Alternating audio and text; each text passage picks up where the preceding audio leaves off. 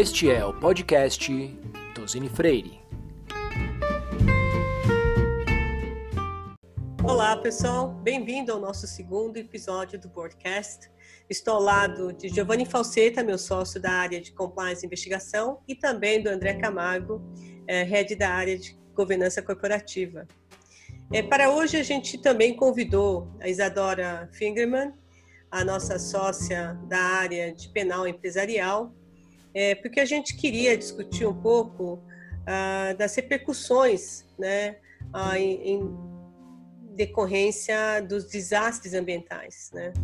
Ah, isso acabou atingindo em cheio a dinâmica das organizações, principalmente aquelas que estão mais expostas né, aos desastres ambientais, mas certamente em várias uh, empresas também uh, houve a necessidade de repensar o funcionamento do, dos órgãos de administração, em especial o Conselho de Administração e seus membros. Então, a gente pediu para a Isadora para participar desse segundo episódio, para que ela pudesse compartilhar sua visão, né, como que a justiça brasileira tem se posicionado a respeito da responsabilidade dos conselheiros uh, e a tendência, né, como que isso será visto cada vez mais nas futuras, uh, nos futuros casos e também trazer eh, os cuidados que os conselheiros e a própria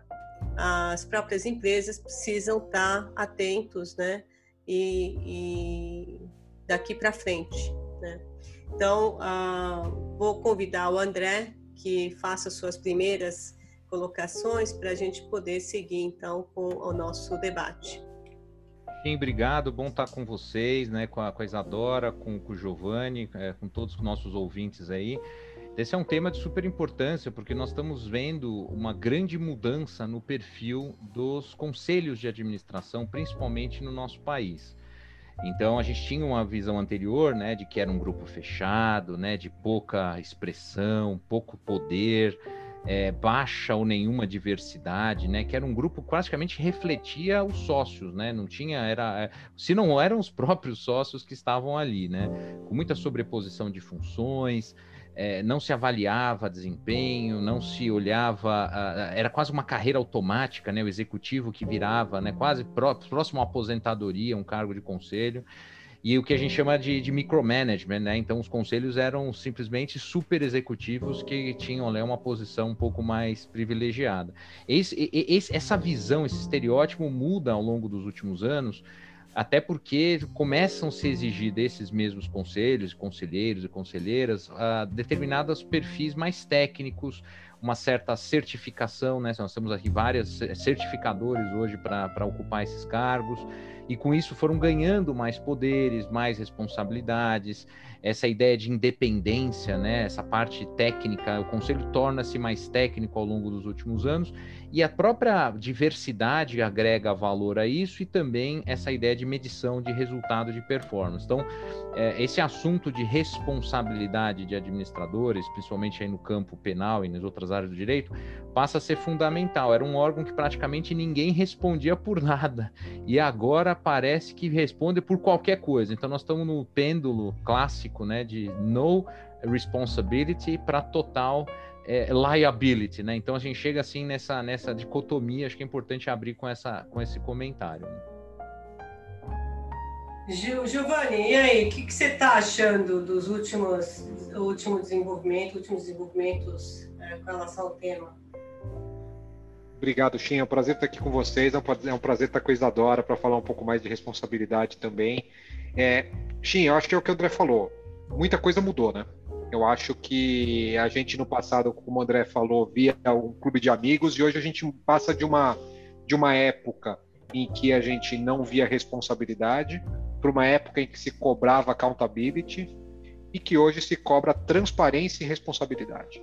Acho que esses são os pontos mais importantes para a gente. Hoje as decisões do conselho não são mais, não se, não se espera mais que decisão de conselho seja uma caixa, uma caixa preta se espera que sejam decisões claras e transparentes e que eventuais dissonâncias sejam colocadas à luz. Então, aquela velha questão que a gente sempre falava, né, de colocar é, o parecer que seja divergente à vista. As divergências são boas também para o conselho, isso que é importante. E eu acho que a gente passou por uma para um ponto em que a gente não via responsabilidade, para um ponto em que a gente vai ver responsabilidade. Acho que a responsabilização dos administradores tem sido cada vez mais crescente. É, a gente não via isso no passado, hoje a gente vê muito, e aí também o André pode falar um pouco mais sobre isso. A gente não via é, responsabilização criminal, e hoje a Isa vai falar um pouco mais, mas a gente já começa a ver algumas coisas nesse sentido. Antes era impensável a gente olhar para o conselho e esperar algum tipo de responsabilização. Era muito mais comum você achar que ficaria para os diretores ou para algo assim, para quem estava fazendo efetivamente o gerenciamento, dirigindo a companhia. Então eu acho que essa, essa para mim é a grande mudança, de onde estávamos para onde vamos. E eu acho que cada vez mais, Shin, o conselho, como a gente falou outra vez, né? Ele vai ter que se especializar e ter ciência de que as decisões são importantes, sejam elas por ação ou por omissão. Se omitir também não é o caminho, mas a gente vai falar mais sobre isso. Sabe que tem uma foto na época do Lava Jato e a gente usava muito, né? Hoje em dia nem tanto, que acho que todo mundo já conhece essa foto e quando você vê vários executivos é, de empresas, de grupos, né? Grupos empresariais tradicionais sendo levados né, de forma coercitiva ou então com mandados de prisão, isso causou, logicamente, é, uma comoção muito grande, dando maior sensibilidade ao tema, que é o tema do que se falava de corrupção, certo? Agora, quando é uma ocorrência de um desastre ambiental em que você também tem o mesmo retrato sendo replicado na mídia, eu acho que o susto foi maior. Nossa, aqui é um desastre ambiental. Como que essa responsabilidade repercute nos administradores? Diretores até acho que você pode ter uma conexão direta, mas falar de, de conselheiros que está, digamos, numa segunda instância, né? Então, acho que talvez ah, essa surpresa tenha sido maior até para o mercado. Então, Isadora, se você puder falar um pouco para a gente, dar um pouco dessa retrospectiva, o que aconteceu, qual foi a reação e como que nós estamos agora, depois de alguns anos é, da, dos desastres que a gente acabou de mencionar. Vamos lá, gente, é um prazer estar aqui com vocês. Queria agradecer o convite, um time tão bacana, tão robusto aqui. Agradecer Giovanni, o André, a Shin estar aqui com vocês. E de fato, o mundo está mudando muito rápido, né, pessoal? O mundo, as, as sociedades empresariais são cada vez mais complexas, as atividades exercidas dentro das empresas são cada vez mais complexas, com estruturas hierárquicas complexas, estruturas empresariais e achando formas de seguir responsabilizando criminalmente quem. Uh, se entendeu necessário responsabilizar. Muitos desses precedentes, na minha opinião, equivocados, arbitrários, ruins, mas não adianta aqui a gente ficar lamentando os precedentes, a gente tem que compreender para onde a jurisprudência está caminhando e mitigar esses riscos. Eu acho que é, é, o importante desses encontros é entender como que os tribunais compreendem a atividade empresarial e, e trabalhar para mitigar os riscos da responsabilização, aqui no tema do nosso podcast, a responsabilização do Conselho de Administração. Eu tenho a ingrata tarefa de explicar rapidamente alguns conceitos criminais que são necessários para a gente entender o caminho da jurisprudência. Eu vou tentar ser super concisa e super rápida, mas a ideia é lembrar todo mundo que a responsabilidade criminal no Brasil ela é subjetiva e individual. O que, que isso significa? É que não há responsabilidade da pessoa jurídica no Brasil, com exceção dos crimes ambientais e ela também não existe na modalidade objetiva. Você precisa ter um nexo de causalidade entre a conduta daquele ser humano, daquele conselheiro, aquele membro do conselho de administração, e o resultado criminoso, seja por dolo, ou seja, a vontade, a consciência de estar cometendo um crime, ou por culpa nas modalidades que o, o direito penal brasileiro admite. E outro conceito que é importante para a gente entrar um pouco nesse histórico de jurisprudência que, que a Shin comentou é o conceito de autoria e participação no direito penal brasileiro. O que, que significa isso? Existe o autor do crime, que é aquele que comete o núcleo do crime, aquele que comete o crime, o verbo descrito pela, pela pelo tipo penal. Mas há também o partícipe, aquele que acessou, ou seja, esses são os responsáveis pelo crime. E aí, quando que a coisa ficou difícil? Quando que ficou complexo e é onde a gente precisa começar a olhar? Quando o Brasil importou a chamada teoria do domínio do fato isso foi no julgamento do mensalão, quando isso começou a acontecer. O que, que a teoria do domínio do fato fala muito rapidamente, muito uh, é, num, num, lance, assim, para a gente tentar compreender? Ela amplia o conceito de autoria do crime. O que antes era só aquela pessoa que comete o crime diretamente, passa a ser autor do crime também o autor imediato, aquele que se utiliza de terceiros, de conduta de terceiros, como instrumentos para cometer o crime, e também o autor intelectual, desde que ele tenha domínio domínio sobre o que está acontecendo, desde que ele tenha domínio sobre as circunstâncias, sobre o fato criminoso que está acontecendo naquele seu reduto, no nosso caso, dentro da empresa.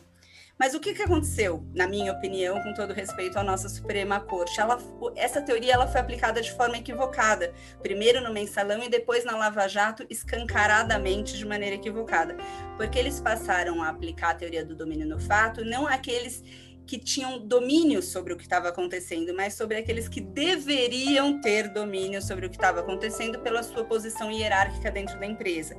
Então, por ostentarem determinado posto ali na, na estrutura empresarial, eles deveriam saber que aquilo ocorria embaixo das suas asas. Mas isso é flertar com a responsabilização objetiva que eu estava falando lá no início, que não existe no direito penal brasileiro. Ou seja, só porque eu sou um membro do conselho de administração, ou mesmo só porque eu sou um diretor, eu deveria saber que isso está acontecendo embaixo da minha asa, não sei, então sou responsabilizado criminalmente. Isso é super perigoso. É daí do mensalão que foi surgindo essa, essa, essa evolução da jurisprudência. Mas tem, tem mais, Tim, para comentar, para entrar no, no, no, direito ambiental, Não, aí, você falou do, do mas eu vou devolver um pouco a bola. Não, você falou do flat com responsabilização objetiva, porque na hora que você começou a comentar, pensei justamente nisso, né? O dever saber atrair uma responsabilidade gigantesca, né? O que faz também, eu acho que é, o que a gente tem notado cada vez mais, né, André, é, Giovanni, que a gente vê que a, a tanto a diretoria, logicamente muito mais no, no nível de, de conselho, é, os, os, conselheiros estão mais preocupados, né? Quer dizer, de que forma eles podem, uh, diante desse cenário, né? É, o que, que, eles deveriam fazer para poder mitigar né, uma possível responsabilização e você pede até de uma forma responsável, né, André? Não sei. Eu tenho certeza que você andou refletindo bastante a respeito disso também. Né, e é um então... paradoxo, né, Shin? É, é, porque a complexidade que a, que a Isadora falou do mundo empresarial demanda um conselho mais bem equipado, uma empresa com mais governança. Logo, a, a, a pergunta: será que a informação chegou para quem deveria chegar? Está cada vez mais difícil dizer eu não sabia. E aí, e esse é um paradoxo importante, porque a própria governança ela atua para o bem, mas ela pode ser o seu calcanhar de Aquiles.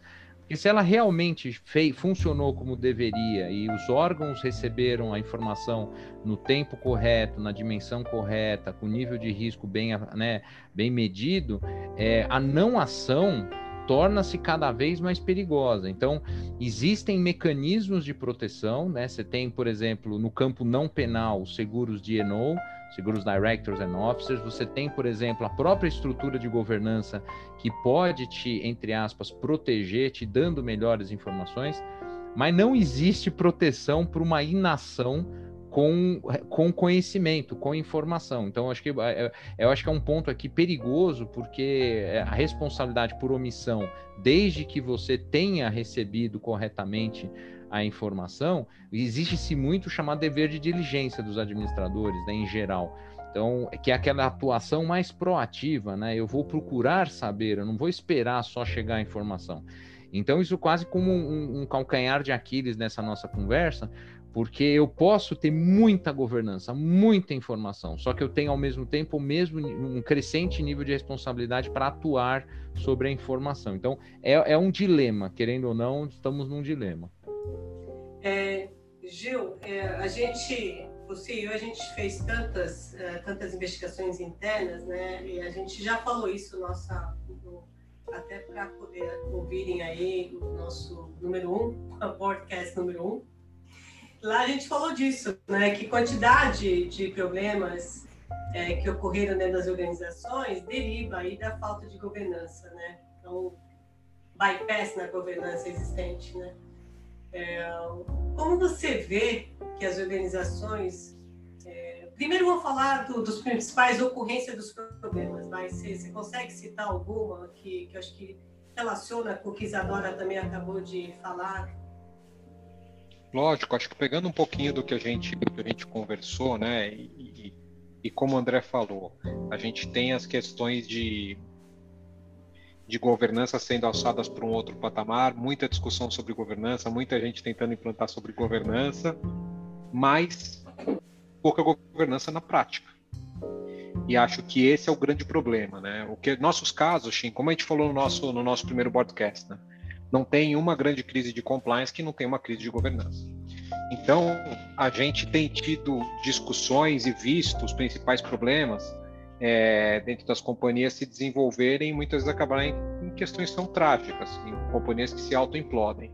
Algumas coisas muito comuns, né?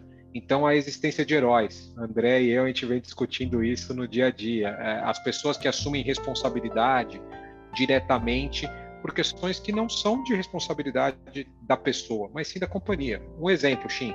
Ah, pode fazer esse pagamento para esse terceiro aqui, que o risco eu bato no peito. Você não bate no peito um C-level médio no Brasil, pelas estatísticas que a gente vem acompanhando, ele dura de 2,4 a 3 anos.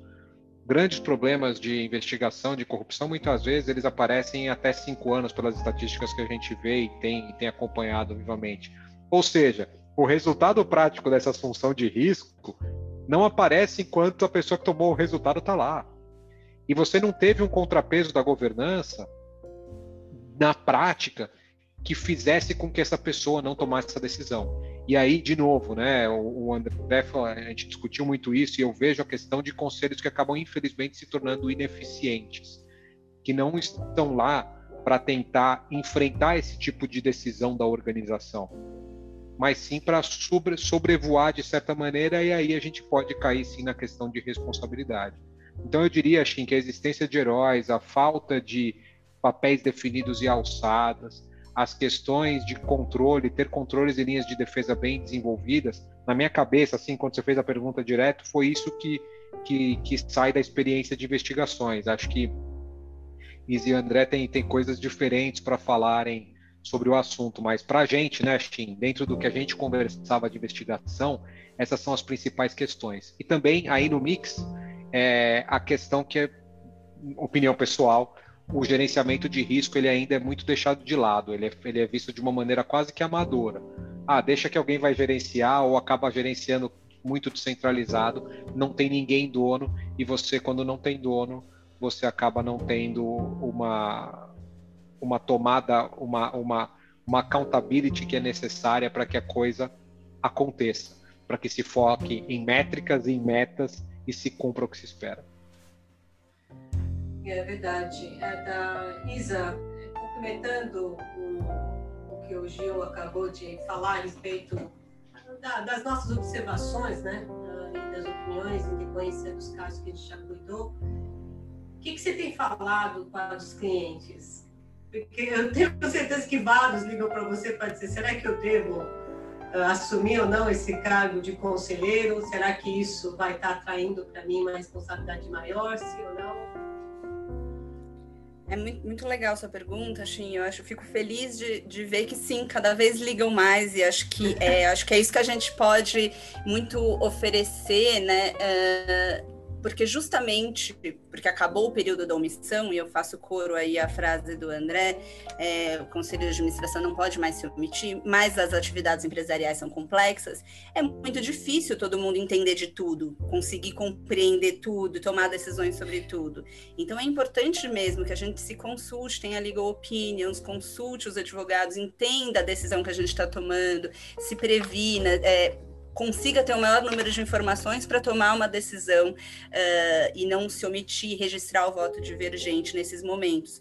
eu acho que um parênteses, um, uma ponte necessária com isso que eu estou falando, e juntando com a fala do André um pouquinho anterior sobre omissão, aí entra um outro conceito de direito penal super relevante, que veio nessa ideia da evolução da jurisprudência, nos julgamentos dos desastres ambientais que você vinha me perguntando lá atrás, aconteceu depois do mensalão. Então, primeiro a gente teve isso que eu comentei da teoria do domínio do fato, ampliando o conceito de autoria.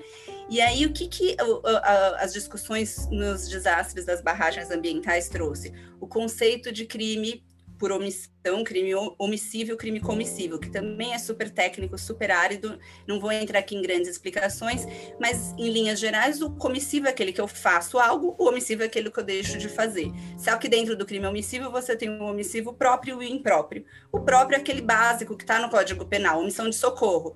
O legislador manda eu fazer algo e eu não faço. Aonde é que pega? No crime omissivo impróprio que é justamente a discussão da barragem de Mariane, onde tentaram responsabilizar os membros do conselho de administração das empresas envolvidas. Porque o crime omissivo impróprio é aquele que, pela posição que eu assumo, é, é, o código imputa a algumas pessoas específicas o dever de agir para impedir um resultado criminoso. É aquela figura do garante que a gente chama no direito penal. Então, no caso do conselho de administração, eu assumo uma tarefa, eu estou numa posição, eu assumo e com as minhas decisões eu crio riscos esse é o raciocínio por trás. E por conta disso, eu trago para mim o, meu dever de agir para impedir o resultado criminoso. É aplicando essa ideia de direito criminal por trás que a denúncia, no caso de Mariana, trouxe a responsabilização criminal para um membro do conselho de administração, tanto da Vale quanto da Samarco. Na minha uh, opinião e de muitas pessoas, de maneira equivocada tanto que o Tribunal Regional Federal da Primeira Região trancou a ação penal em relação a eles. Mas olha que interessante, Chinho, o que eles disseram para essa nossa discussão. É importante a gente ver o que, que eles disseram. Eles não disseram que os membros do Conselho de Administração não podem ser responsabilizados criminalmente pela omissão. Eles não disseram que eles não assumem essa posição de garante, que eles não criam riscos e que por conta disso eles não devem uh, agir para impedir o resultado criminoso. Eles disseram que naquele caso específico, naquela denúncia, era genérica a descrição. Embora a denúncia tivesse 270 páginas, eles disseram que a denúncia não era capaz de descrever em que reuniões, em que decisões estratégicas aqueles membros do conselho se omitiram. E mais, porque o Código Penal fala que se omite em situações nas quais poderiam agir, porque se você não tem como agir, você não tem a possibilidade material de agir, a omissão ela não é penalmente relevante. Então, o que o tribunal veio e falou no acórdão que extinguiu a ação penal contra os conselheiros é a denúncia não explicou aonde, em que momentos, que decisões estratégicas eles poderiam ter tomado individualmente, enquanto membros do, de conselho, para impedir o desastre porque, e o acórdão até fala isso, nenhum conselheiro, nenhum membro do conselho individualmente poderia determinar o fechamento, a inutilização da barragem numa canetada. Então, que decisão, com as informações que eles foram obtendo durante as reuniões do conselho, eh, que demonstravam risco, mas aonde eles poderiam ter agido é, para impedir o resultado. Veja que o acordo não fala que eles não poderiam ter feito, só falam que a denúncia não descreveu e que, portanto, naquele caso específico, eles não poderiam ser responsabilizados criminalmente.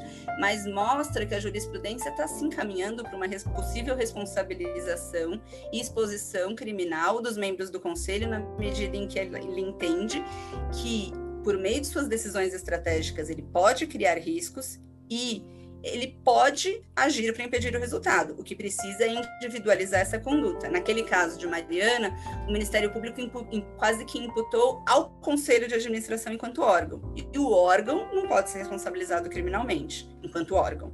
Ele precisa individualizar condutas de seus indivíduos, e nesse, nisso ele foi incapaz. Mas aí eu acho que mostra a relevância, na linha do que a gente vem falando, do conselho do, do, conselheiro não se omitir. Ele recebe a informação e ele tem que decidir. Ele não pode ficar calado. Ele tem que decidir por um lado, ele, por outro. Ou ele tem que pedir mais informação. Ou ele tem que se subsidiar de uma legal opinion, de um escritório de advocacia para tomar uma decisão. Ele precisa registrar o voto divergente se ele não concorda com a decisão tomada e as razões pelas quais ele não concorda para se proteger criminalmente, porque senão essa omissão pode e está sendo cada vez mais criminalizada. Eu acho que essa é a relevância da nossa conversa aqui. Bom, Isadora, você sabe que eu ia fazer um resumo de tudo que nós falamos, mas você acabou resumindo todos os pontos relevantes. Então, com isso, eu encerro aqui mais um capítulo do nosso podcast. Uh, espero que todos vocês possam estar uh, estão gostando e vão continuar nos acompanhando. Até a próxima, então. Obrigada a vocês, meus sócios, e isso aí. Obrigada, gente.